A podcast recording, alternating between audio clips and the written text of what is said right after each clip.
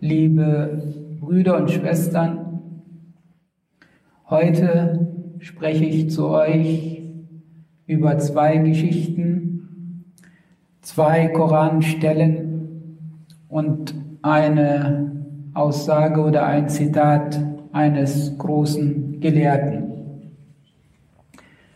Die zwei Geschichten haben sich letzte Woche ereignet. Die erste von beiden war die, dass ich anwesend war als Dolmetscher, arabisch-deutsch, für zwei Muslime, für zwei muslimische Männer, die Arabisch sprechen. Und die waren als Zeugen geladen bei einem Verfahren oder bei, ja, bei einem Sachverhalt, der so ging. Sie waren unterwegs, haben einen Menschen gesehen auf dem Boden liegend, schien eben bewusstlos oder betrunken zu sein. Sie gingen hin, um zu helfen. Genau in dem Moment kamen dann auch die Polizisten.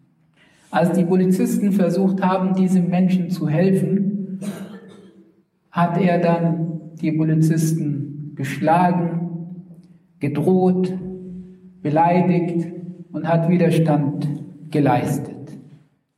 Daraufhin hat man, hat die Polizei eben Anzeige erstattet gegen diesen Menschen und diese zwei Muslime waren dann als Zeugen eingeladen und ich habe für sie dann übersetzt. In dem Zusammenhang hat der eine von den zwei Brüdern den Polizisten gesagt, aus diesem Grund, damit so etwas nicht passiert, trinken wir keinen Alkohol. Allah hat uns das verboten. Das heißt, hier ist eben etwas, was Allah uns verboten hat, damit eben Schaden von uns abgewendet wird. Wenn man noch ein bisschen darüber nachdenkt, ist es ja nicht nur die Situation an sich, sondern auch die Folgen, auch die finanziellen Folgen für den Staat. Da ist ein Prozess, da werden Richter bezahlt, Rechtsanwälte bezahlt, die Zeugen werden bezahlt, wenn sie eben nicht arbeiten gehen, Dolmetscher werden bezahlt und so weiter und so fort. Und das ist nur ein Fall von vielleicht vielen. Die zweite Geschichte ist die, ein junger Muslim arbeitet und findet dort, wo er arbeitet, etwas Wertvolles, hat jemand verloren. Bewahrt das bei sich, bis die Person kommt und eben nach diesem Wertgegenstand fragt und dann gibt er dieser Person eben die Sache zurück.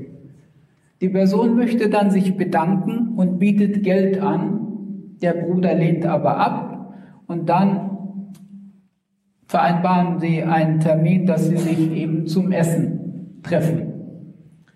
Und bei diesem Essen tauschen sie sich aus. Unter anderem reden sie natürlich auch über den Islam.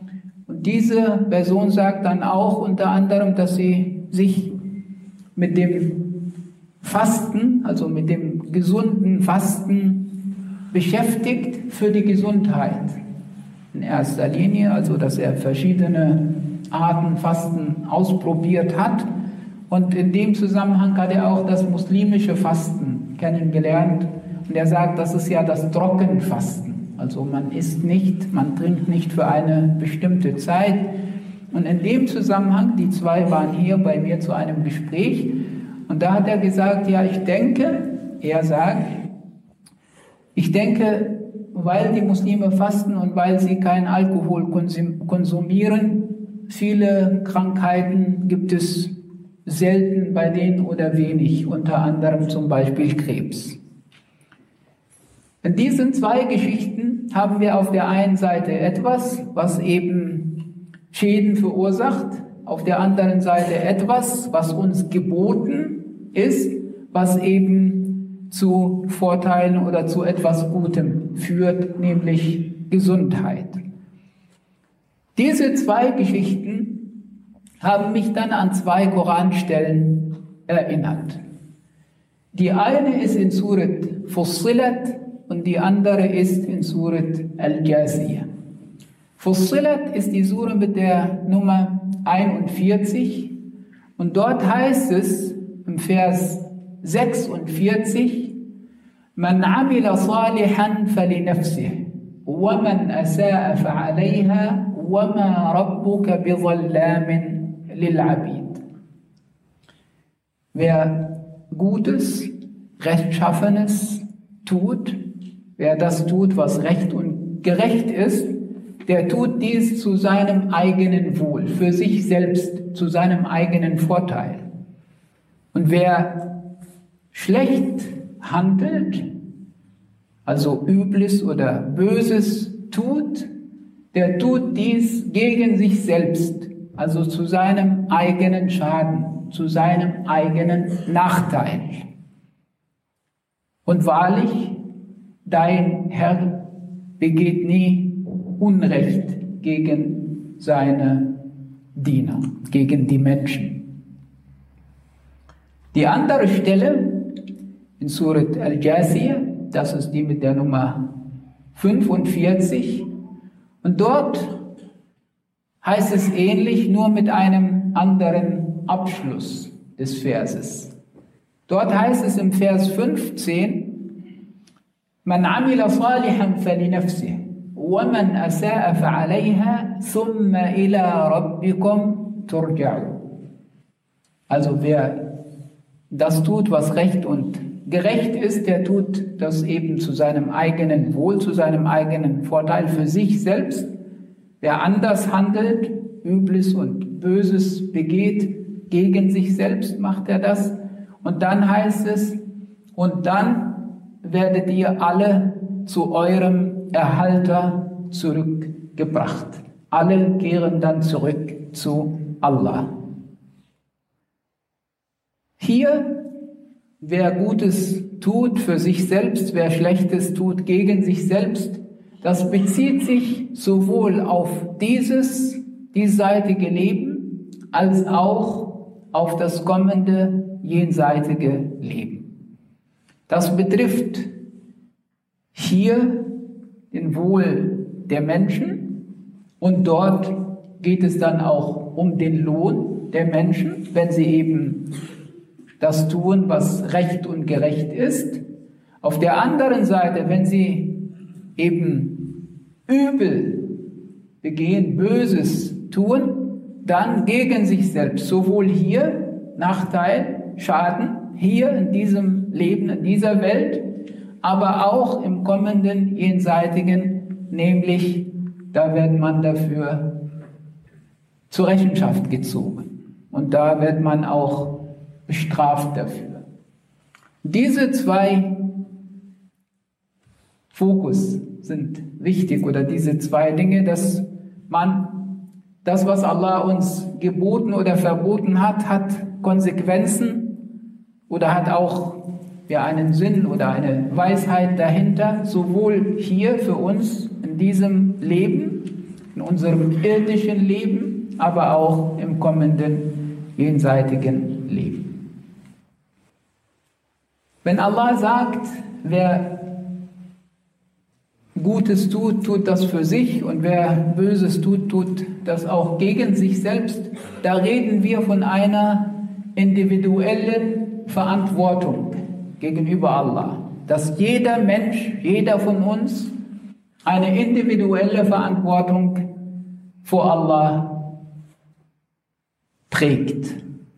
Und dass wir alle die Aufgabe haben, zu versuchen, dieser Verantwortung gerecht zu werden, weil jedem von uns klar ist und auch, dass uns im Koran gesagt wird, dass wir einzeln sozusagen zu Allah zurückkehren werden und ihm Rede und Antwort stehen werden und individuell, wie gesagt, persönlich, einzeln zur Rechenschaft gezogen werden.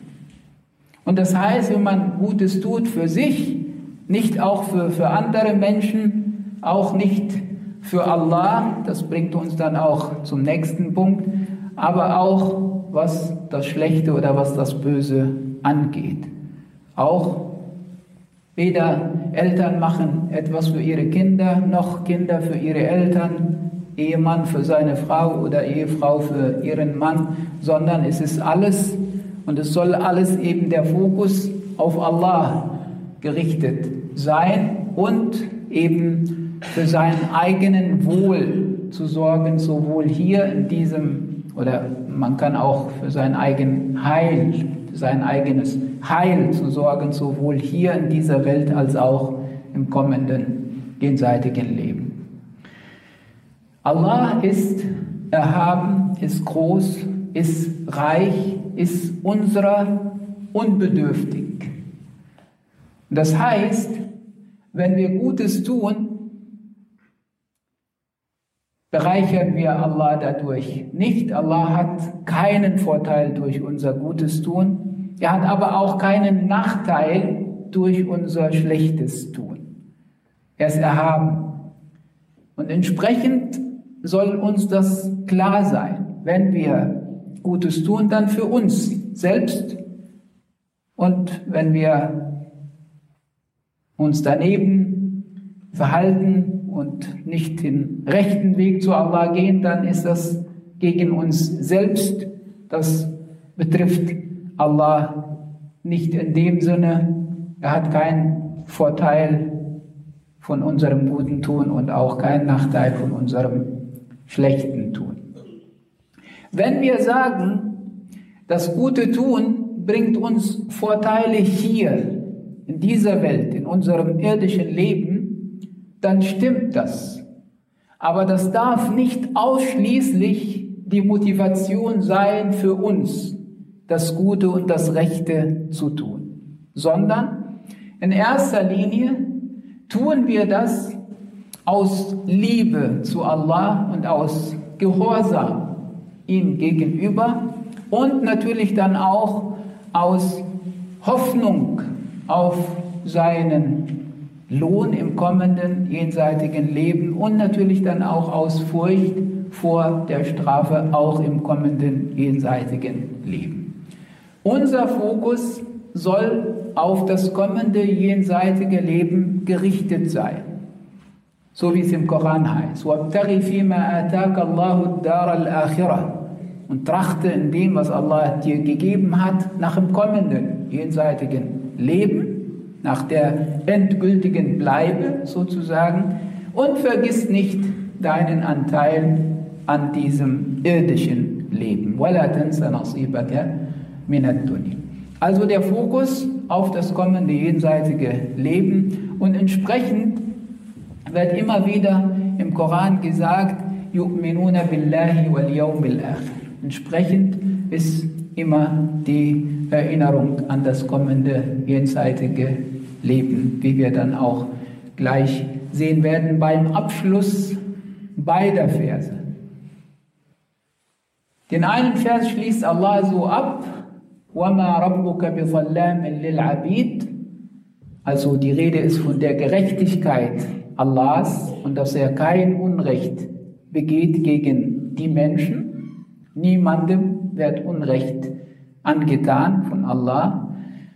Und im anderen Vers heißt es, ثُمَّ إِلَىٰ رَبِّكُمْ تُرْجَعُونَ Dann werdet ihr zu eurem Erhalter zurückgebracht. Das sind zwei wichtige Aspekte bei unserem Tun oder auch bei unserem Lasten. Einmal die Gerechtigkeit Allahs, sowohl hier in diesem Leben als auch im kommenden jenseitigen Leben. Und da ist dann auch die Gerechtigkeit Allahs absolut. Und dann der andere Aspekt, dass wir alle zu Allah zurückkehren werden, zu ihm zurückgebracht werden. Und wenn wir daran erinnert werden, dann ist das auf der einen Seite eine Motivation, ein Ansporn, auch ein Trost für die, die Gutes tun und die vielleicht auch äh, Verschiedenes auf sich nehmen müssen hier in dieser Welt, aber da kommt die Erinnerung, ihr seid auf dem Weg zu eurem Erhalter zurück und ihr werdet dafür belohnt. Auch für, für eure Geduld, für eure Taten, auch für das, was ihr vielleicht an, an Leid ertragt oder an Unrecht, was euch äh, getan wird, wo ihr euch in, in Geduld übt und so weiter. Diese Erinnerung an die Rückkehr zu Allah ist auf der anderen Seite dann eine Art ja, Erinnerung bzw. Warnung an die, die nicht den rechten Weg gehen, die Böses tun, die Falsches tun, dass sie sich in Acht zu nehmen haben. Denn wir haben nicht nur dieses Leben, sondern dieses Leben geht zu Ende und alle kehren dann am Ende zurück zu Allah und müssen eben alles vor ihm verantworten. Und entsprechend, wie gesagt, werden hier diese zwei Verse so abgeschlossen. Einmal die Erinnerung an die absolute Gerechtigkeit Allahs und einmal die Erinnerung an die Rückkehr aller zu Allah, wo es dann auch Konsequenzen geben wird für unser Leben hier, für alles, was wir hier getan haben oder auch unterlassen haben. Die Aussage äh, des Gelehrten, die ich anfangs äh, angesprochen habe, ist von Imam Ibn al-Qayyim. Und zwar sagt er, Zitat, die Scharia, also die Normen des Islam, haben zur Grundlage bzw. zum Fundament die Weisheiten und die Nutzen der Menschen, sowohl in diesem Leben als auch im kommenden jenseitigen Leben. Und sie, die Scharia, ist gänzlich Gerechtigkeit, ist gänzlich Barmherzigkeit ist gänzlich Nutzen und ist gänzlich Weisheit.